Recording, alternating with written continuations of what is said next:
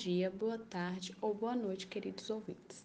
Aqui quem vos fala é Jéssica Novaes e daremos continuidade ao nosso podcast de direitos humanos, tratando agora sobre a temática, temática de é, incorporação dos tratados de direitos humanos. Quer, quer saber um pouquinho mais? Então nos acompanhe.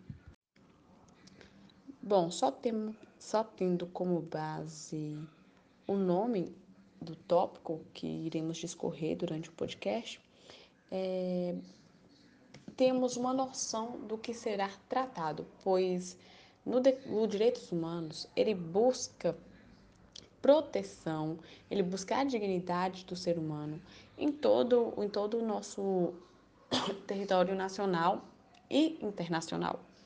Então, durante o decorrer do século, é, buscou justamente isso, a proteção do ser humano. Então, buscou é, um, um, um, sistema no qual fosse desenvolvido interna internacionalmente, em todos os âmbitos, em todas as esferas, para que criasse um cenário mais digno ao ser humano.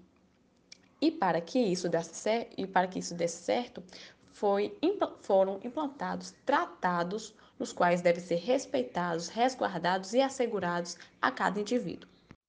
Há diversas constituições espalhadas pelo mundo, como a Constituição Portuguesa, Constituição do Peru, Constituição da Argentina, Venezuela, Colômbia, Chile, dentre outras constituições, principalmente também a nossa Constituição, a brasileira, na qual são implantados é, esses tratados, esses direitos que foram assegurados durante o decorrer desses séculos, na quais já foram citados. É, e foram, estão sendo, foram e estão sendo também é, assegurados e implantados no nosso âmbito jurídico.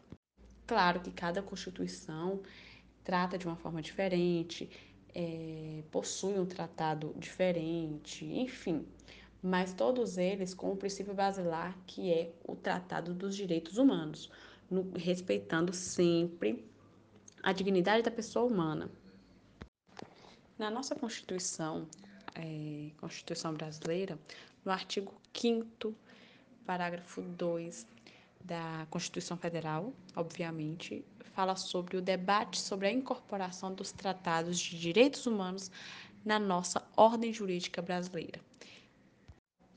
Ou seja, por mais que no artigo anterior, o parágrafo 2 que nós lemos, fala que não exclui é, as garantias, direitos, enfim, expressos na Constituição, ali fala que há, que, que há sim uma possibilidade de serem adotados, de serem implantados outros tipos de princípios, outros tipos de tratados que é, visam garantir, visam deslumbrar né, o direito humano.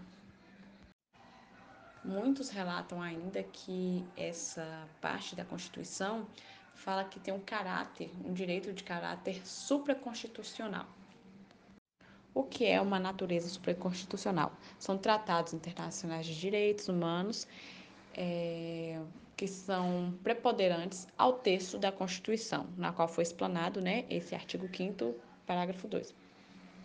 E existe a natureza constitucional, que fala sobre que pode ser incorporados novos direitos fundamentais. Então, há várias ratificações durante os, os tratados internacionais dos direitos humanos. Também há a natureza constitucional, a natureza da, lei ordinária e a natureza supralegal. Bom, como é conceituada cada uma, cada uma delas? É, a natureza da lei ordinária são decisões do STF. Por exemplo, existe uma lei, aí o STF é, sanciona ou decide que essa lei não estará mais em vigor, que a próxima lei que, que estará, que re, como é que posso falar, que vai revogar a lei anterior. Então, é por, por exemplo, são todos os tratados, existe um tratado internacional, beleza. Aí vem uma norma internacional é, sobre norma interna. Então, a lei posterior revoga a anterior a, já a natureza constitucional.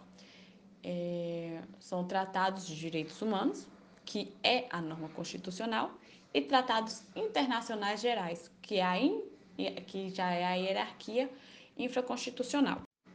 E, por fim, a natureza supralegal, que visa adotar o entendimento do STF, que são os tratados de direitos humanos, é, que constituem, por exemplo, eles nunca ficam é, acima da Constituição Federal. Eles não podem ultrapassar essa limitação, porém, eles ficam acima das leis ordinárias.